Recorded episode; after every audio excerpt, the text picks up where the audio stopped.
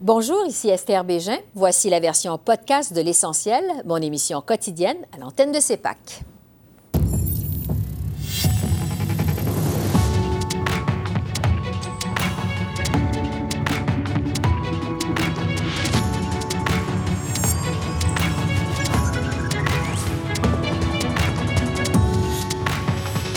Ce soir, rapport dévastateur sur la tuerie de masse de Porte-à-Pic en 2020. La commission recommande une réforme de la GRC. L'ex-sous-commissaire Pierre-Yves Bourdois est avec nous. Retour sur le budget fédéral. 80 milliards en crédit d'impôt sur 10 ans pour stimuler les investissements en énergie propre. Le ministre de l'Environnement, Stephen Guilbeault, défend le plan de son gouvernement. Rapport sur la tuerie de Porc-à-Pic et réaction au budget. On fait le point avec notre panel de journalistes. Bonsoir, Mesdames, Messieurs. Trois ans après la tuerie de masse à Porte-à-Pic en Nouvelle-Écosse, la pire de l'histoire du Canada, la Commission publique a publié son rapport final aujourd'hui. Un rapport dévastateur pour le corps policier. L'enquête a permis d'apprendre que la GRC a fourni des renseignements qui se sont révélés inexacts durant le drame, que ces policiers connaissaient mal la région de Porte-à-Pic et qu'ils ont failli à leur devoir d'alerter adéquatement les résidents de la municipalité. Rappelons que l'enquête publique a été déclenchée pour faire la lumière sur ce drame qui a coûté la vie à 22 personnes. Le premier ministre Justin Trudeau s'est rendu sur place en Nouvelle-Écosse aujourd'hui. On l'écoute. On va prendre le temps de bien digérer et absorber toutes ces recommandations, toutes ces conclusions, toutes ces recommandations de propositions de, de la Commission mais c'est certain qu'il va devoir avoir des changements, qu'il va en avoir. Euh, mais on va prendre le temps de les faire euh, de la bonne façon, puis on va garder les familles, évidemment, au centre de tout ce qu'on fait. Pierre-Yves Bourdois est un ancien sous-commissaire de la GRC. Bonsoir, M. Bourdois.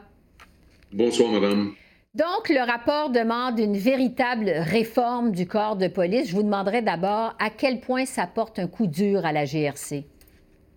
Ben, en fait, le coup dur a été porté euh, au cours des trois dernières années, puisque la GRC a été sévèrement critiquée par la population locale, puisque la population locale n'avait pas été avertie de la menace imminente euh, d'un tueur qui se déplaçait à l'intérieur d'un véhicule marqué. Le rapport fait montre, entre autres, du fait que la GRC était déjà au courant de ce détail-là et que malheureusement, ce détail-là a échappé au coordinateur du dossier au moment euh, où la tuerie a débuté à Porte-à-Pic.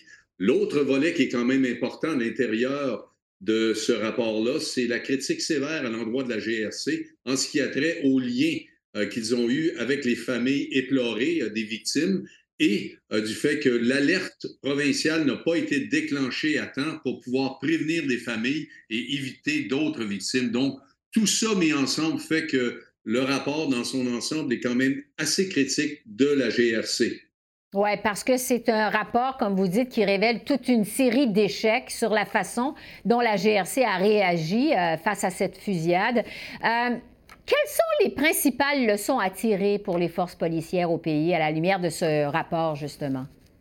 Mais en fait, ce qui, un des, points importants à soulever, c'est tout le volet de la, de la police en milieu rural et du fait que les policiers doivent se rapprocher de plus en plus près et reconnaître les besoins des communautés rurales à travers le pays. Donc, ça, c'est quand même un volet important qui est souligné dans le rapport.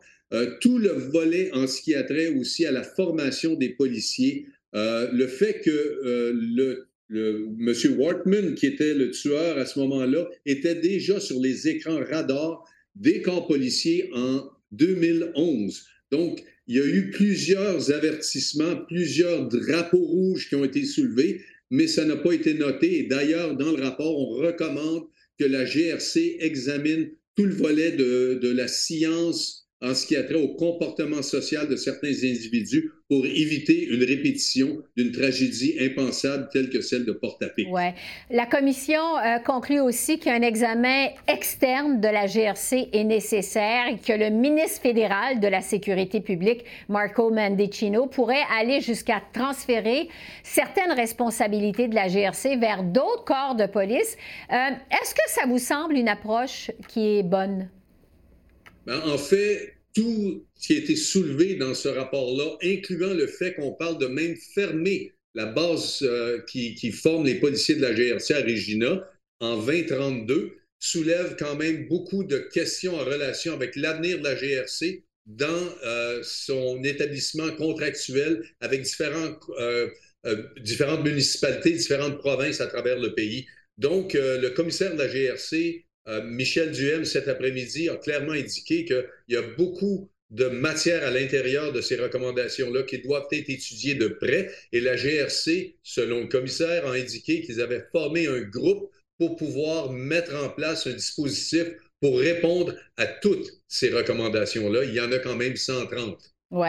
Je veux revenir avec vous sur le fait que la commission a conclu que la GRC n'avait pas tenu compte des signes avant-coureurs concernant le tueur. Vous en parliez il y a un instant. Euh, qu'est-ce qui aurait dû être fait de ce côté-là qui n'a pas été fait? Parce que c'est quand même une information accablante? Oui, effectivement. Euh, ce, qui a manqué, et ça a été reconnu dans le témoignage d'un des enquêteurs, c'est le fait qu'on a rencontré l'individu en question en 2011. On a pris de notes. On a, on a simplement euh, eu cette rencontre de façon informelle, sans noter quoi que ce soit au dossier. Et évidemment, lorsqu'on examine la tragédie et on examine tout le comportement violent que cet individu-là a eu, euh, les, les, commissaires soulèvent l'inquiétude et le fait qu'on doit faciliter pour la population et les policiers faciliter le processus de rapport de, d'individus qui peuvent être suspects et qui peuvent potentiellement être violents. Donc, dans ce contexte-là, il y a beaucoup de leçons à apprendre que les commissaires ont soulevées lors de leur, euh, leur dépôt euh, de leurs recommandations aujourd'hui. Oui. Un autre facteur dont vous nous parliez tout à l'heure, c'est la formation policière. Euh, le rapport recommande de remplacer la formation des policiers de courte durée par la formation policière continue. En fait, le rapport parle d'un besoin d'une refonte complète de la formation des policiers au Canada. C'est assez vaste. quel rôle, justement, est-ce que ça a joué dans les événements de porte-à-pic, le manque de formation policière? En fait, la, formation policière est strictement de six mois pour les membres de la GRC. Les, commissaires recommandent une formation à long terme, une formation universitaire de trois ans, qui s'échelonnerait sur une période de trois ans. Euh, la tragédie qui est survenue à Port-à-Pic, on parle évidemment d'un manque du côté de la GRC de, rapprochement vis-à-vis, par exemple, euh, euh, les, familles des victimes. On parle d'un manque flagrant de, de, relations avec ce qui se déroulait en milieu rural et du fait qu'il y avait certains policiers qui n'étaient pas, même pas familiers avec l'environnement, un meilleur rapprochement avec les autres corps policiers, puisque euh, euh, y a eu d'autres corps policiers qui vont faire leur aide à la GRC, qui malheureusement n'a pas été bien reçu de la part de la GRC, puisqu'évidemment, c'est une situation qui était quand même explosive à ce moment-là. Donc, il y a plusieurs leçons à apprendre et il est à souhaiter que la GRC va mettre en place des dispositifs pour justement reconnaître l'importance de ces leçons apprises-là. Bien, justement, en terminant, les commissaires disent qu'il faut transformer en profondeur la police au Canada euh, pour éviter un autre porte-à-pic. Euh, jusqu'à quel point on peut être optimiste, je dirais, à cet égard? Qu'est-ce que vous en pensez? Ben, il y a deux points ici, euh, Madame Bégin. Il y en a un, c'est qu'on est entre une période euh, pour la GRC, on a un commissaire par intérim présentement, et le gouvernement doit, je l'espère, nommer un commissaire le plus rapidement possible, un nouveau commissaire. Donc, il y a transformation au niveau du leadership à l'intérieur de l'organisation et tout le volet aussi de ce qui se déroule euh, au niveau euh, des, corps policiers à travers le Canada. On a trois policiers qui sont décédés au cours de la dernière semaine on parle d'individus qui avaient des problèmes de santé mentale. Donc, il y a cette réflexion-là à l'intérieur des corps policiers qui doivent être faite aussi. Oui. Vous le disiez d'entrée de jeu, euh, M. Bourdois, euh, ça fait trois ans finalement que cette tragédie de Porte-à-Pic, euh, c'est accablant pour la GRC. Est-ce que la GRC, justement, a appris de ses erreurs depuis trois ans? Qu'est-ce que vous en pensez? Bien, on ose espérer que oui, effectivement, le, le le commissaire euh, Duhem a indiqué qu'il y a des dispositifs qui ont été mis en place pour justement euh, éviter une répétition de tout ça, mais il reste quand même que le changement qui est à l'intérieur du rapport parle d'un changement profond et culturel à l'intérieur de l'organisation, et c'est ce qui doit, ce qui doit survenir. À suivre, donc, on verra les suites qu'on va donner à ce rapport. Pierre-Yves Bourduas, merci de vos lumières. C'est toujours très intéressant. Merci. Ça m'a fait plaisir. Au revoir. Bon après-midi. Au, revoir.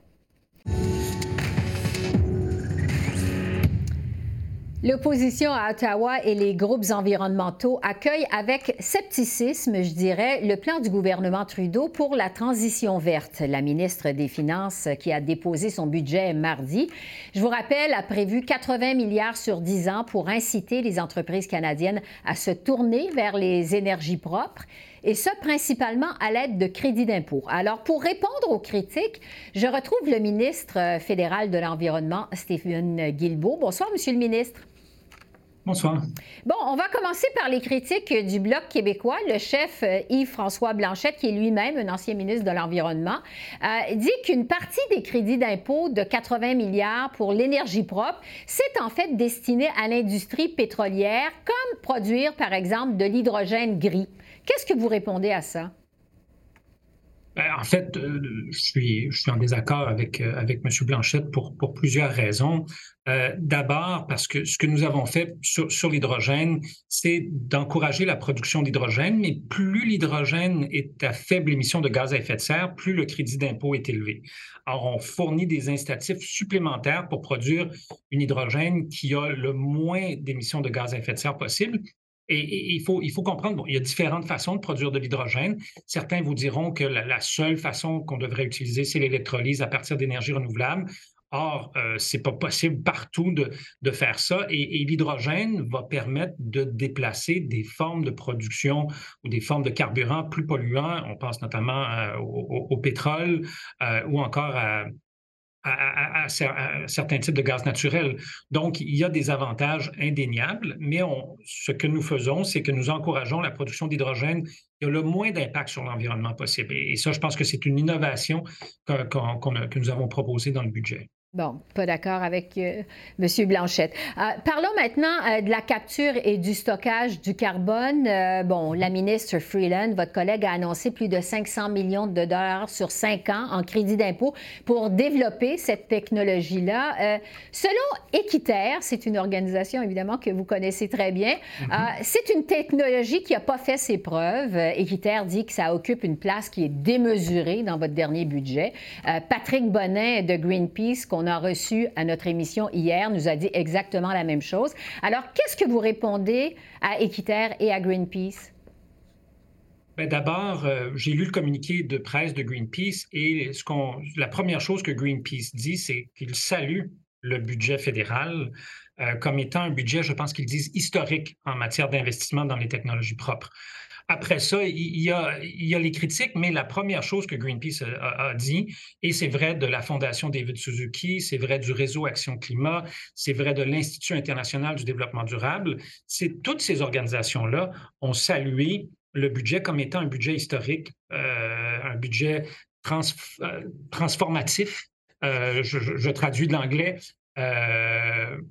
et, malgré certains bémols, puis c'est vrai, sur la question de la, capture du carbone, euh, des investissements démesurés, écoutez, 500 millions de dollars sur 80 milliards de dollars. Moi, je ne pense pas que c'est démesuré. Moi, je pense que nous sommes prudents. C'est l'une des technologies, et je sais qu'il y a des groupes écologistes qui ne l'aiment pas, mais on euh, n'a qu'à regarder le dernier rapport du GIEC, le groupe d'experts intergouvernemental sur l'évolution du climat, ou l'Agence internationale de l'énergie, qui nous disent que c'est une technologie qui va être nécessaire dans le cadre de la lutte au changement mm-hmm. climatique. Alors, il ne faut pas que ça remplace nos efforts de réduire notre dépendance au pétrole. Bien sûr que non. Et, et ce n'est pas ce que nous faisons. Nous investissons des milliards dans l'électrification des transports, dans les technologies propres, dans les énergies renouvelables, et on investit 500 millions de dollars dans la capture et le stockage du carbone. Je pense qu'on met certains efforts là-dessus, mais le gros des efforts, ils sont ailleurs, complètement ailleurs. Parce que Greenpeace parle quand même d'une technologie qui n'est pas nécessairement fiable. Euh, le GIEC a même dit que c'est une technologie qui est limitée et qui coûte très cher. Est-ce qu'on ne devrait pas carrément aller chercher des investissements dans d'autres secteurs? Bien, on le fait. 500 millions dans, dans, la capture du carbone, 80 milliards dans les autres technologies. Alors, c'est exactement ce que nous faisons. 30 euh, milliards dans le développement des réseaux de transport collectif euh, au, Canada. Et, je, suis d'accord avec le GIEC, c'est une technologie qui est limitée. Alors, on ne met pas tous nos œufs dans ce panier-là. On met quelques œufs dans, quelques œufs dans ce panier-là et on en met beaucoup, beaucoup d'autres œufs dans un paquet d'autres paniers de, technologies propres, d'énergie renouvelable, euh, et d'électrification des transports. Oui, parlons justement de la production euh, d'électricité propre. Ottawa qui donc ouvre ses crédits d'impôt remboursables aux sociétés d'État, comme par exemple à Hydro-Québec. Euh, ça veut dire que le Québec pourrait saisir cette occasion pour développer de nouveaux barrages. On sait que c'est ce que souhaite le premier ministre François Legault. Qu'est-ce que vous pensez, vous, de cette éventualité de nouveaux barrages au Québec? Euh, ben, on, verra. J'ai aussi vu le, gouvernement du Québec parler de développer des milliers de mégawatts d'énergie éolienne. Euh, mais évidemment, on verra quels projets sont, mis de l'avant et si ces projets-là doivent faire l'objet d'une évaluation d'impact, comme, c'est le cas ailleurs au pays. Mais c'est une première historique que de permettre à des sociétés d'État euh, comme Hydro-Québec euh, ou Ontario Power Generation en Ontario, Manitoba Hydro euh, au Manitoba, d'avoir accès à des fonds fédéraux pour développer des projets électriques. Et pourquoi est-ce qu'on fait ça? Ben, parce que nous allons avoir besoin de beaucoup plus d'électricité au cours des prochaines décennies et, que cette électricité-là devra majoritairement être très majoritairement être de l'électricité non émettrice, donc des, des, renouvelables. Vous avez parlé, on a parlé d'éolien, de solaire, de, de, barrages, il y aura probablement d'autres technologies aussi, mais on veut enlever les barrières pour que ces choses-là se développent le plus rapidement possible, mais il faut quand même que ce soit bien fait. Oui. Euh, le temps file. Une des promesses phares de votre gouvernement, on le sait, c'est l'atteinte du net zéro d'ici 2050. Je vous demanderai, comme ministre de l'Environnement, mais aussi comme ancien dirigeant d'organismes environnementaux, euh, est-ce que vous y croyez vraiment toujours? Ben, absolument. Nous sommes, nous allons atteindre nos objectifs de, de, de, 2030 et nous sommes sur la voie de la décarbonisation, de la carboneutralité d'ici 2050. Maintenant, pour y arriver, on ne peut pas arrêter de faire ce qu'on fait comme, et, revenir en arrière, comme ce que propose Pierre Polièvre, et éliminer à peu près tout ce que nous avons mis en place de mesures environnementales, de mesures de lutte au changement climatique. Pour arriver à atteindre la carboneutralité et arriver à atteindre nos objectifs de 2030, il faut continuer d'avancer. Il faut continuer de déployer des mesures, d'investir, de mettre en place des règlements pour limiter la pollution et pour maximiser le développement de technologies propres, d'emplois du 21e siècle qui seront des emplois verts. Comme le disait le président Biden lorsqu'il était en ville la, la semaine dernière, en 2023, un, bon plan économique, c'est aussi un bon plan de lutte au changement climatique. C'est aussi un bon plan pour la sécurité, puisque nous savons que les impacts des changements climatiques vont créer des risques à la sécurité partout sur la planète et incluant dans nos propres pays. Stephen Guilbeault, ministre de l'Environnement, merci beaucoup. Merci. Merci à vous, Au Au revoir. Et là-dessus, euh, j'analyse cette autre semaine mouvementée à Ottawa avec les journalistes Joël Denis Bellavance, Altiarage et Catherine Lévesque. Bonsoir à vous trois. Bonsoir. D'abord, euh, ce rapport sur la tragédie de Port-à-Pic en Nouvelle-Écosse. Euh, Joël Denis, je vais commencer avec vous. Jusqu'à quel point c'est dévastateur pour la GRC? Énormément. C'est un coup dur pour la GRC. Je me demande, est-ce que la GRC va être en mesure de s'en remettre parce que les critiques sont nombreuses? On estime qu'on a vraiment échappé le ballon dans le cas de cette tragédie. Et c'est le pas le premier rapport qui blâme de façon assez sévère la GRC. Il y en a eu. Je pense qu'il y en a plusieurs qui font déjà sont déjà archivés à la Bibliothèque nationale du Canada, mais le gouvernement a promis de mettre en œuvre plusieurs, en fait, l'ensemble des, recommandations qui pourront être mises en œuvre rapidement, mais il faut y aller d'une réforme de fond en comble. Il faut quasiment relancer la GRC de ses fondations. Et donc, il y a du travail à faire de ce côté-là. Ça euh, va incomber au prochain commissaire qui va être nommé par le premier ministre au cours des prochains mois. On verra, qui aura cette lourde tâche, mais ce ne sera pas une tâche facile. Monsieur Trudeau, qui était sur place, a dit c'est certain qu'il va falloir avoir des changements. Altia, jusqu'à quel point on peut s'attendre à avoir des changements? Je ne sais pas, parce qu'il y a eu vraiment un manque de transparence aujourd'hui, soit de la GRC, le fait que Mike Duhem, le nouveau chef intérimaire, n'a même pas pris le temps de lire les recommandations. On, a donné à la GRC le rapport 24 heures à l'avance, puis qui a dit publiquement qu'il n'avait pas pris le temps, qu'il n'avait pas eu le temps de lire les recommandations. C'est quelque chose. Moi, je trouve que ça ne donne pas beaucoup de confiance aux gens. La même chose avec euh, Marco Mennuccino, le ministre de la Santé publique. Je sais que le premier ministre était comme plus à, la tâche aujourd'hui dans ces commentaires, mais quand on, pose des vraies questions aux gens qui vont être responsables pour faire ces changements-là, que eux, ils veulent pas s'affirmer d'une manière, même pas, ben cette recommandation-là, peut-être, peut-être pas, je sais pas. J'ai pas confiance que ça va changer les choses. Mm-hmm. Catherine, est-ce que vous vous attendez à avoir des changements? Euh, disons, je, suis d'accord avec Altia, avoir la réaction aujourd'hui de la GRC, c'était inacceptable, vraiment, de ne pas avoir lu les recommandations, de, de ne pas s'être préparé, finalement, à avoir une réponse plus complète que de dire ben on est vraiment désolé, on a fait du mieux qu'on a pu il y a trois ans. Euh, je, je, trouve pas ça très, très rassurant. Euh, donc, vraiment, là, je pense que c'est pas... Euh, ça paraît vraiment pas bien là, pour la GRC actuellement. Et puis, vraiment, je, pense que ben, Marco Mendocino, il faut le dire, lui, il s'engage quand même à avoir... Mm-hmm. à, considérer du moins une réforme complète de la GRC. Je pense que c'est... On, on, est dû parce que vraiment la, force de police a vraiment perdu la confiance de la population et ça paraît, ça fait trois ans et, on n'a pas plus, euh, on n'a pas vu de changement substantiel. On est rendu là, oui. rapidement, la GRC, c'est quand même un symbole national important pour plusieurs Canadiens. On les voit souvent dans les, euh, les, cérémonies protocolaires. Et, et, je me rappelle des propos de Jean Chrétien, il référait à la, police montée, mais ça mm-hmm. remonte un peu à, un, bon bout de temps. Mais c'est un symbole national. Mais ce symbole porte des tâches en ce moment. Et il faut euh, faire, je pense, un bon ménage pour s'assurer que ce symbole national-là demeure un symbole dont les Canadiens sont, sont ouais, fiers. On verra les suites qu'on va donner à ce rapport-là. Euh, revenons sur le budget de Mme Freeland. Bon, évidemment, le gros du budget, c'est ce plan de 80 milliards sur 10 ans pour l'énergie propre. J'en parlais il y a un instant avec le ministre de l'Environnement, Stephen Guilbeault. Euh, le Bloc québécois dit que une grande partie de ces crédits d'impôt-là sont destinés à l'industrie pétrolière. Le Bloc dit même, je le cite, il parle d'éco-blanchiment. Altia, est-ce que c'est une critique qui tient la route? Oui, parce que pour l'instant, euh, les investissements que le gouvernement libéral veut faire, en fait, ça fait à peu près deux ans déjà qu'ils ont commencé à bouger dans cette direction-là pour euh, le, carbone, euh, carbon sequestration, que j'oublie toujours en français. Le captage de carbone. Merci beaucoup. J'essaie, je l'écris, je m'en souviens plus.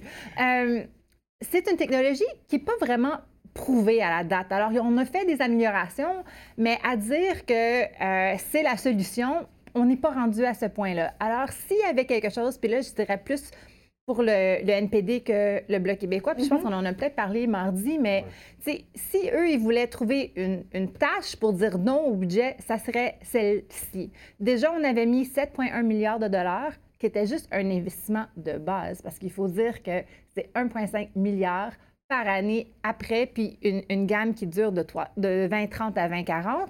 Euh, là, on en ajoute 500 euh, quelque chose millions de dollars de plus.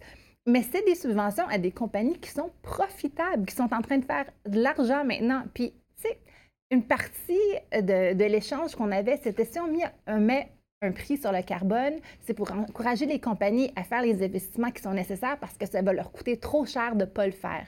Mais là, on est en train de leur donner des subventions, puis on est en train de mettre un prix sur le carbone. Alors oui, hmm. je pense que c'est des, des, commentaires euh, que M. Blanchet a raison de faire, puis... Euh, en tout cas, la réponse du gouvernement, c'est la réponse du gouvernement, mais c'est hmm. une, une, critique valable. Oui. Catherine, qu'est-ce que vous en retenez, vous, de ce budget? Euh, j'en retiens que, bon, euh, Justin Trudeau, le jour après le budget, au, lieu de, parler du budget, il a parlé des garderies, donc de son plan national de garderies. Alors, euh, déjà, je, trouvais ça un peu bizarre quand même. Je, trouve que c'est un budget qui, au final, est, très, très difficile à vendre. Hein? Mm. C'est pas facile de vendre des, des, des, crédits de, de, taxes. Le, bon, le citoyen moyen, il va, il va voir ça. directement, ben non, justement, on se dit, bon, ben c'est des milliards, mais qui vont être donnés à, à des, des entreprises, finalement, pour l'énergie verte. Euh, c'est un peu dur à vendre. Euh, même, euh, bon, les, les mesures pour le dentaire, ben, déjà, Québec, le lendemain, disait Ouf, non, merci, nous, on n'en veut pas, puis on veut mm-hmm. juste avoir notre part. Alors, je trouve que vraiment, ça, ça, doit être un peu frustrant en ce moment pour le gouvernement là, qui essaie tant bien que mal de, de, vendre son budget, mais qui, même lui, n'a pas l'air très convaincu. Joël Denis, vous avez écrit dans la presse un budget vert écrit à l'encre rouge. Qu'est-ce que vous avez pensé de l'ensemble des réactions à ce budget? Budget. Finalement, Catherine nous dit que ce n'est pas un budget qui va passer à l'histoire. Euh, c'est ce que vous nous dites grosso modo. Les, principales critiques que je retiens, moi, c'est le, fait qu'il n'y ait pas de plan pour retourner à l'équilibre budgétaire. Dans la mise à jour économique et financière, il y avait un plan crédible, en fait, un plan qui avait été mis sur la table, à savoir qu'on reviendrait à l'équilibre budgétaire d'ici 2027, 2028. Donc, mm-hmm. euh, et là, c'est disparu complètement. Et ça fait en sorte que la, gestion euh, responsable des fonds publics, on peut se poser la question. Et j'ai une réflexion cette semaine à savoir que penserait Jean Chrétien l'ancien ministre, euh, l'ancien premier ministre libéral qui a mené une lutte sans merci contre les déficits mm-hmm. de ce budget qui augmente les dépenses, augmente la dette et euh, donc va euh, entraîner des dépenses supplémentaires pour les frais liés à la dette, à l'endettement. Donc, il y a quand même un débat qui va naître, je pense, qui va être encouragé, qui va devenir de beaucoup plus fort sur la gestion responsable des fonds publics.